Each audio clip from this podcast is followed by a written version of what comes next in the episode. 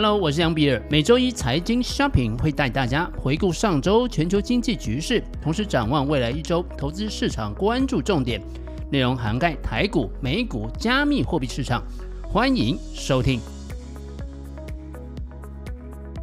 首先，我们来看一下美股的表现。美国三大市场啊，本周是上冲下洗，最终科技类股在整体市场当中的表现较好。道琼工业指数是下跌了零点一五个百分点，指数现在是三万一千八百六十一点。S M P 五百本周是上涨了一点四三个百分点，指数现在是三千九百一十六点。纳斯达克指数则是上涨了四点四一个百分点，指数现在是一万一千六百三十点。台股呢，本周是下跌了零点四七个百分点，指数现在是一万五千四百五十二点。目前依然维持减码一半的部位，持续观望一万五千点以下有没有重新进场布局机会。美国十年期政府公债殖利率现在的位置是三点三九九个百分点。一周的时间是大跌了八点二三个百分点，两年期政府公债殖利率现在是三点八零四五个百分点，一周时间是大跌了十七点一五个百分点。这个数字啊，真的是让人难以相信啊！我重复的检查了好几次。三个月期的国库券目前是四点七零三个百分点，一周时间是下跌了四点六八个百分点。十年跟三个月期的倒挂呢，目前来到了负的一点三个百分点，而十年跟两年期倒挂则是缩小到了负零点四个百分点，公债殖利率啊，本周的波动极大，跟银行暴雷以及啊联准会出手救助银行有关。待会啊，我们会展开来说明。比特币上周是大涨了三十四点四一个百分点，目前一颗比特币啊来到两万七千四百七十八块美金。以太币上周同样是大涨了二十三点零五个百分点，目前一颗以太币的报价是一千七百九十九块美金。一波未平，一波又起。上个礼拜啊，银行业惊天地雷，每天一爆，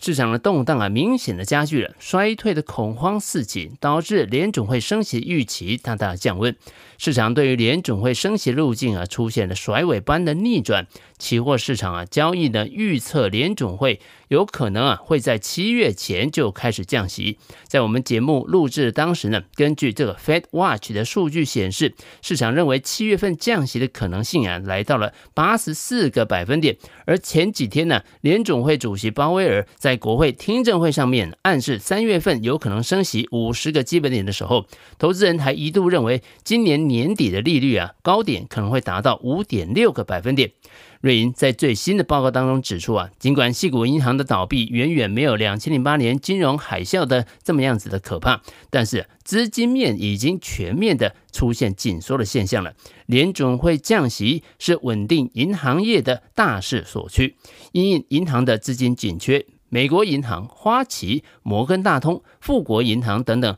十一家银行发布了联合声明，也共同为第一共和银行存入合计三百亿美元的无担保的存款。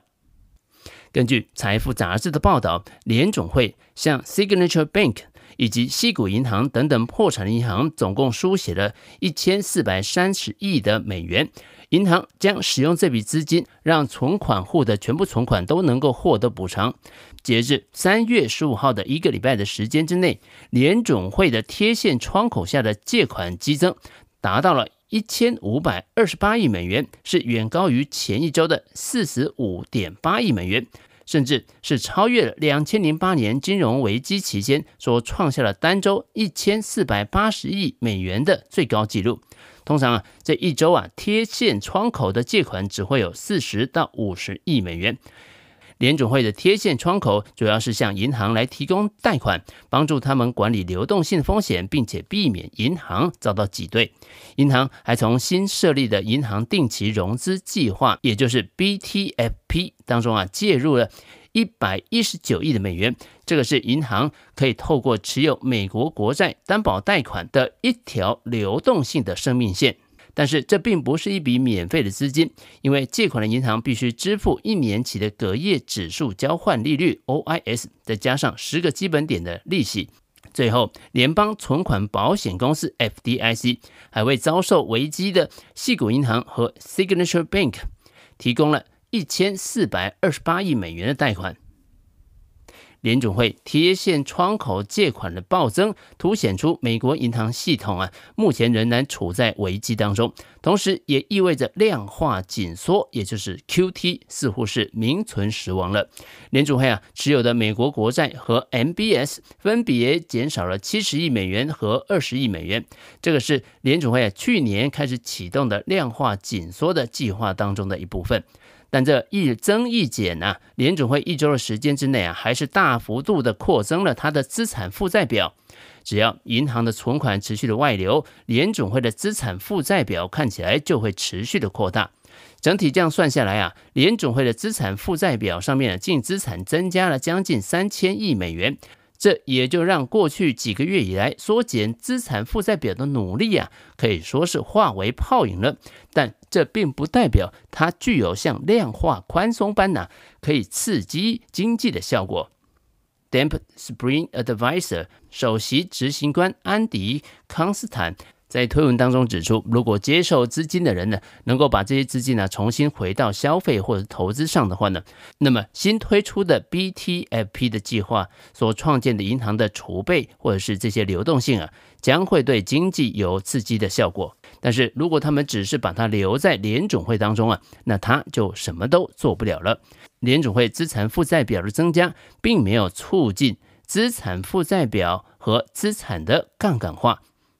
瑞银分析师在三月十六号的研究报告当中表示，他们所追踪的大型银行的营运状况仍然是相当稳健，并没有什么值得担心的。但是，危机当中银行的估值的变化，往往是反映出系统性的压力，而不是基本面的问题。瑞银认为，现阶段有三个重要的因素能够帮助银行业从目前的问题当中脱困。第一个是必须让市场相信，针对瑞士信贷有一个可接受的解决方案。第二个是必须有针对被市场认为更容易再遭到挤兑的中型地区银行有一个解决方案。第三个是在本周以及啊下周之内啊不会再有美国的银行倒闭。但是随着这次的救市，经济学家彼得西夫认为 QE 已经回归了。他预测啊通膨将因此大幅上升，因为联准会在一周时间呢几乎抹去了过去四个月的量化紧缩。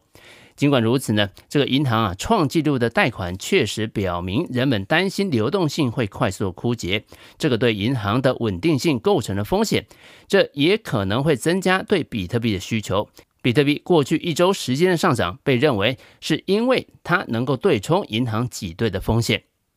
被视为联总会喉舌又有新联总会通讯社之称的《华尔街日报》记者。尼克·蒂米拉奥斯最新的文章当中指出呢，美国银行业的危机啊，可能只是个开始。如果融资市场出现更严重的崩溃，美国的国债啊出现崩盘，可能会使得联总会的升息的决定更加的困难。尼克指出啊，在去年九月，英国央行面临了一场由政府债券的收益率上升所引发的危机，而英国国债的债券收益率上升，反过来又引发了这些债券的大量的抛售，从而压低了价格，并且进一步的推高了收益率。这是英国央行当时所面临的死亡螺旋。而现在，如果美债市场持续的崩盘，联准会所遭遇的问题可能会比当时的英国央行更为复杂。银行业的这一波倒闭风潮，信评机构有什么样子的看法呢？上礼拜二，三大国际信评机构之一的穆迪宣布，将整个美国银行系统的评级展望从稳定降为负向。这个行动啊，可能影响整个银行体系的债券平等，进而呢导致银行业的借款成本增加，而使得银行业的前景啊雪上加霜。信用评等机构惠誉则在上礼拜三发布的声明当中表示，矽谷银行的影响无疑的已经蔓延到全球的金融业，体现了金融体系本质是相互依存的。但是这些影响从信用评等的角度来看，还没有具有实质的意义。标普也在上礼拜啊发布了一份报告当中显示，这些上市的金融公司违约的风险仍然是比较低的。标普说，根据我们的统计数据来看，金融行业的一千零八家的上市公司的违约率并没有大幅的上升，大概只有从十天前的零点六个百分点上升到了三月十三号的零点八个百分点。但是，整体的银行业其实还是抱着六千两百亿美元的未实现的亏损的这个未爆弹。银行在二零二零年新冠疫情期间，利用 QE 所带来的额外存款，购买了大量的政府债券。但是随着利率的上升，债券的价格的下跌，银行是坐拥着巨额的未实现亏损。Big Max 交易所联合创始人 Arthur Hayes 推文呢写道啊，银行的政府债券的投资组合的价值随着利率的上升而下跌，导致了银行的资产负债表上面持有了六千两百亿美元的未实现亏损。那么其他的研究机构是如何看待这个发展呢？总体来说啊，美国的央行已经向银行体系提供了接近两千零八年金融危机时期呢一半资金的援助。摩根大通经济学家 Michael Ferrari 说呢，这是一个很大的数字。他说，悲观的看法是银行需要大量资金，乐观的看法是这个系统正如预期般的运作。摩根大通策略师尼可拉斯帕吉尼尔佐格鲁。估计联准会可能会向美国银行体系注资两兆美元来抵消 QT 的影响。BitBance 首席执行官高拉夫达克则说呢，随着时间的推移，比特币的价格将有机会超过五万美元，而比特币减半呢，距离目前呢大概只剩下一年时间了。而无独有偶，上个月中国人民银行也采取了定量的宽松政策，向市场注入了九百二十亿的美元。接着，我们来聊聊科技股相关的议题。微软正式发布了它的新产品 Copilot。微软三月十六号举行了线上发布会，公布了 Microsoft 三六五跟 AI 全面结合的 Copilot 新功能，还推出了一项全新的工具，叫做商务聊天 Business Chat。而这一个名为“与 AI 共同工作未来”的发布会的重点，就是用 AI 来释放人类的生产力。微软宣布将 Microsoft 三六五跟 AI 全面结合的 Copilot 的新功能，用户可以透过文字向三六五一系列的应用程式啊下达指令，它能够自动根据这个输入的内容来生成符合风格的 PowerPoint 的投影片、讲稿和分析的图表，也能够依据啊具体的指令将作品的内容做出修改与调整。微软强调，Copilot 能够大幅的节省时间，高度的使用这些应用工具的所有功能，提高生产力。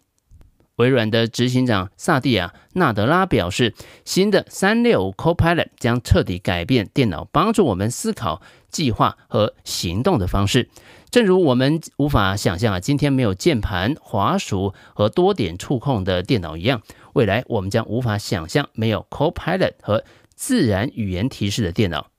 微软指出呢，在遵循现有对企业资讯安全和隐私的承诺之下，所打造出的 Microsoft 三六五 Copilot 将大规模提供企业级 AI 服务。Microsoft 三六五 Copilot 将会结合大型语言模型 LLM 的这个能力，Microsoft Graphic。这个商业数据和 Microsoft 三六五 APP 应用程式，可以大幅度的优化人们原本的工作方式，提供全新的工作体验。第一阶段将开放给二十多家的企业试用，未来几个月之内将会提供给更多的企业用户。Microsoft 三六五 Copilot 几乎每一款应用都加入了相关的功能与支援的工具。大致上，它的功能方向包含了。能够向 AI 下达指令，由 AI 生成所需的文件档案，可以向 AI 输入另一个文件档案，AI 会自动摘要重点，用于生成编辑文件，或者 AI 能够按照具体的指令再修改所生成出来的文件。微软指出，Copilot 在 Word 当中能够直接鉴定草稿，协助用户以最正确的语气表达想法，还能够提出加强论点和消除前后矛盾之处的建议。在 PowerPoint 当中呢，则能够将书面文件转化成包含了讲者备注和来源的这个投影片。只需要按一下按钮啊，就可以浓缩冗长的简报。使用自然语言指令调整版面，让动画时间调整到恰到好处。在 Outlook 当中啊，则可以总结多人的冗长复杂的电子邮件的往来，不仅能够了解每个人所说的内容，还能够掌握每个人不同的观点以及啊尚未答复的问题。微软同时也将 Copilot 功能套用在 Power Platform，让任何技术级别的开发者都能够以更快、更有效率的方式来打造服务。全新的工具商务聊天 Business Chat 同样结合了 LLM，并且呢，搜集来自 Microsoft 三六五 APP 用户的形式例、Email、聊天记录、文件、会议和联络人等等资料。接着协助给出摘要、生成内容、搜寻关键资讯，甚至拟定计划。例如啊，用户给指令，哎，告诉我的团队我们是如何更新商品策略的。商务聊天就会根据早上的会议内容、email 和聊天的记录，生成一个动态更新。微软这场发布会的重点就是在解放人类的生产力，而微软跟谷歌正在这个 AI 的战场上面。正面对决。